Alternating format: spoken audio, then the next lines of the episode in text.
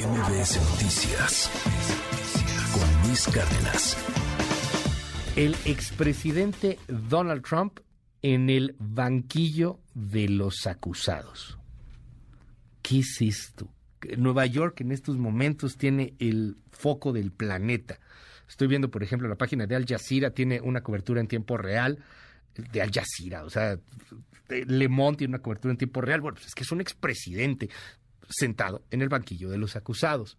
¿Qué se está viviendo allá? ¿Cómo está el pulso de todo esto desde, desde ayer que sale en su avión privado eh, de Mar a Lago a, Nueva York, de, o anoche que durmió en la Torre Trump? Querido León Krause, ¿cómo lees todo este asunto? ¿Qué ves? Cuéntanos, te mando un abrazote. Buen día. Igualmente, Luis, pues es un día histórico y hay pues, muchísimo que comentar. Lo primero que hay que subrayar es que es, en efecto, un día histórico. Dentro de un par de horas, el expresidente Donald Trump va a ir a, la corte de Manhattan, el edificio al sur de Manhattan, donde escuchará los 30 eh, cargos. Se habla de al menos 30 cargos en su contra relacionados con ese pago eh, de 130 mil dólares en plena campaña presidencial de 2016 a la actriz pornográfica Stormy Daniels, la manera como fue reportado ese dinero o no reportado ese dinero, la manera como la organización Trump manejó ese pago a través del abogado personal del eh, expresidente Trump, el señor Cohen, que por cierto ya estuvo en prisión por eh, algo relacionado con, con este asunto. En fin, conoceremos los detalles.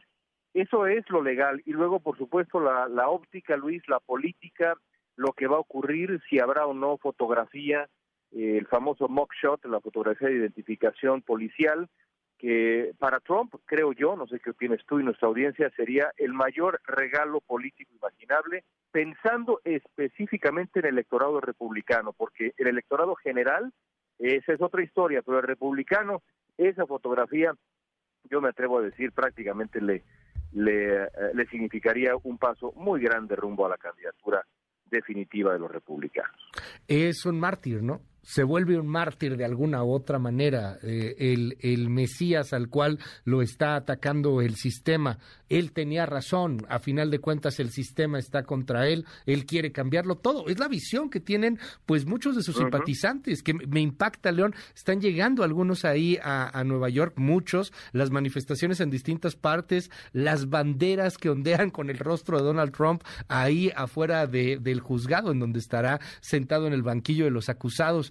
¿Qué, me dices de, estas manifestaciones en particular, del el sentimiento a flor de piel de los trompistas, de sus simpatizantes?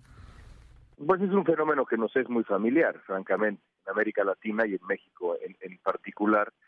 Eh, es, es, es, muy notable la disciplina en el Partido Republicano alrededor de la figura de Trump. En los últimos días, la campaña ha recaudado millones de dólares para respaldar a Trump, ha brincado en las encuestas, absolutamente todos los republicanos, casi sin excepción, te diría yo, lo, le han manifestado su apoyo, incluso gente a la que Trump humilló, pisoteó, no solamente a ellos, sino a su familia, pienso por ejemplo en Jeb Bush, Trump deshizo la carrera política de Jeb Bush, el eh, muy prometedor gobernador de la Florida, y luego deshizo y pisoteó la carrera política del hijo de Bush, eh, George P. Bush, en Texas, aún así, pues se, sintió obligado a salir a defender al expresidente Trump, eh, el señor Bush, en términos muy singulares, Luis, este argumento de esto es, una, es un asunto político. A mí, eh, la verdad, es, yo insisto, es un argumento que me sorprende, porque habría que preguntarle a quien lo esgrime qué tendría que hacer Trump para que no fuera un asunto político y para que una eh, un caso legal fuera justificado. Si de pronto el fiscal en Georgia, como puede ser que ocurra, le presenta cargos por tratar de modificar una elección democrática en, en ese estado, o el fiscal encargado del caso le presenta cargos por el haber incitado una insurrección en, en, la, en, la, transición de poderes pacífica en Estados Unidos. ¿Eso bastaría o también sería político? Si mata a una persona, ¿sería político o bastaría? En realidad estamos ante un culto a la personalidad con todas las características que conocemos.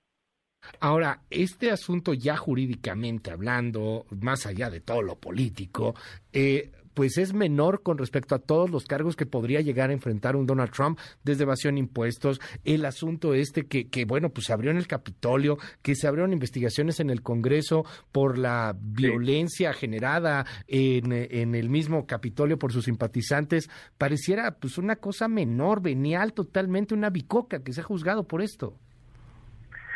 Pues mira, sí es el caso menor de los que podría enfrentar, pero no es, no es, es decir, eh, si fuera cualquier otra persona, ya. no estaríamos poniendo en tela de juicio que esté enfrentando eh, eh, esto, es decir, el hombre pudo haber incurrido no solamente en un mal manejo de sus finanzas personales, en errores considerables eh, que equivalen a delitos a delitos delitos menores pero, pero delitos en los maneja, el manejo de sus finanzas personales la manera de reportarlas eh, a partir de ese pago de 130 mil dólares pero sobre todo bueno pudo haber incurrido en eh, en, delitos de, de, finanzas de campaña Luis porque esto ocurrió durante la campaña presidencial del 2016 y el fiscal, aunque bueno, ya veremos los cargos que conoceremos en un par de horas, pues aparentemente piensa ligar ambas cosas, el manejo de finanzas con posibles eh, delitos eh, electorales.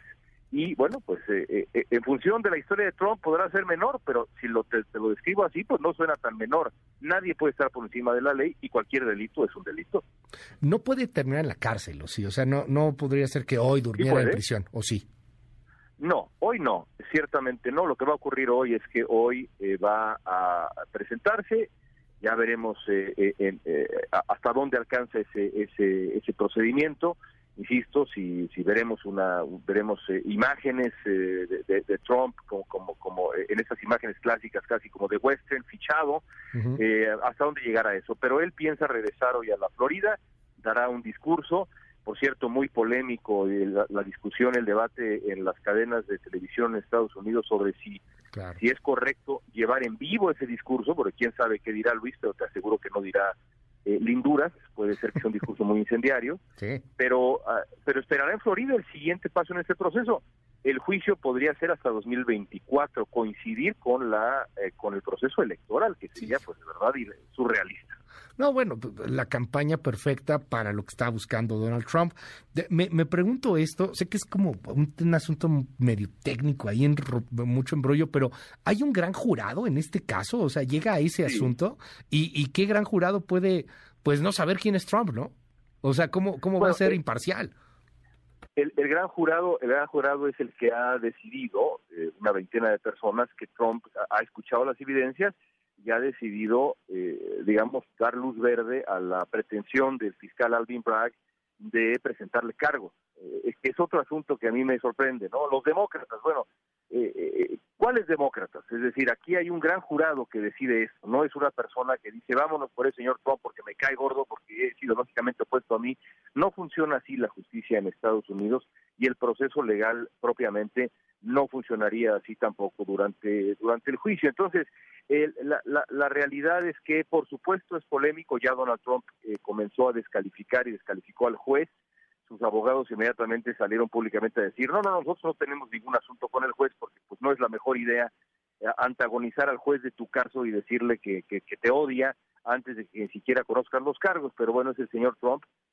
Hay muchas eh, incógnitas, Luis, incluido el, el, el yo te diría, las consecuencias políticas, en donde habría que dividir eh, con toda claridad qué tanto le ayuda esto a Trump con el electorado republicano y qué tanto le ayuda a Trump esto con el electorado en general. Y las, las eh, candidaturas se ganan con el electorado de tu partido, pero las presidencias se ganan con el electorado en general. Y yo creo que esto, con el electorado en general, le afecta y severamente a Donald Trump. Ya veremos. Ya lo veremos, querido León Krause, un honor tenerte siempre aquí en este espacio. Te mando un gran abrazo, León, y bueno, pues andamos ahí muy atentos a todo lo que ocurra en Nueva York. Muy buenos días. Gracias por llamarme. Un abrazo, Luis. MBS Noticias con Luis Cárdenas.